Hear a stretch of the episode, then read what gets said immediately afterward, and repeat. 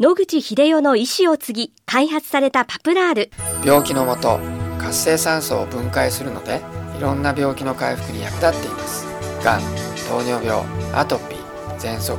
諦めないで使ってみるといいですよ。健康飲料パプラール。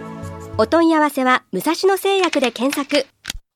白川先生おはようございます。おはようございます今週もお話をどうぞよろしくお願いいたします。よろしくお願いします先々週からはいがんのお話をしていただいているんですが、えー今日はですね、はいウイルスが原因のがんがあるということをはい伺ったんですけども、そこら辺のお話をお願いいたします。一番有名なウイルスによる発がんというのは肝臓がんですね。皆さんご存知のように B 型肝炎ウイルス、それから C 型肝炎ウイルスと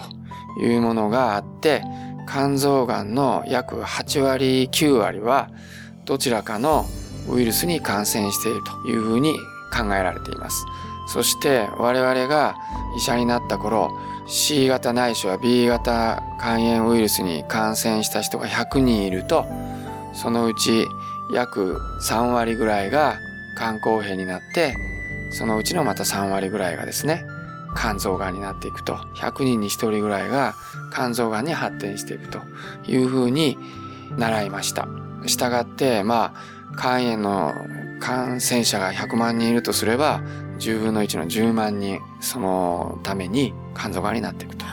いうことがわかります。それから2番目にウイルス発がんとして今注目を浴びているのが子宮頸がんですね。パポバウイルスという聞き慣れないウイルスですけども、このウイルスに感染することによって子宮頸がんが起こる。逆に言うと、子宮頸がんの患者さんの約9割以上がですね、この何らかの形でパポバウイルスに感染していると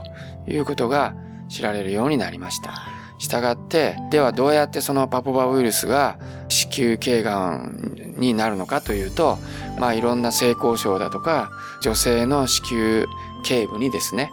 そのウイルスが定着すると、その中で100人に1人ぐらいだと言われているようですが、発がんしてくるということが知られています。したがって、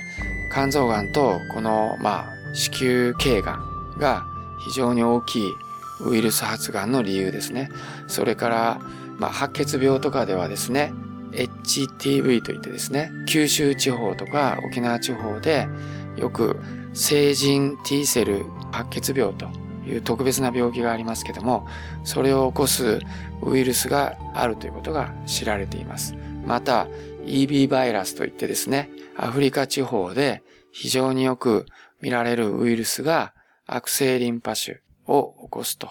いうことも知られています。したがって、かなり昔ですね、戦争前、一時期、癌はですね、ウイルス、あるいは細菌によって発がんが起こるということを唱えた人がいまして、それは大きな間違いだというふうに言われ続けてきたんですけども、だんだんだんだんですね、そういう証拠が見られてですね、もしかしたらいろんなウイルスや細菌によってそういうものが起こるんではないかと。で細菌によって起こる例としては、あの胃がんがですね、ピロリ菌の感染で何らかの引き金が引かれることによって胃がんが起こるということが知られています。しかしながら日本人の場合は50歳以上の場合はほぼ全て100%感染していると言われていますので全員がなるわけではございませんので必ずしもピロリ菌がいれば全員胃がんになるというわけではないんですが胃がんになった人を逆に見てみるとピロリ菌が陽性の人がほとんどであるというところから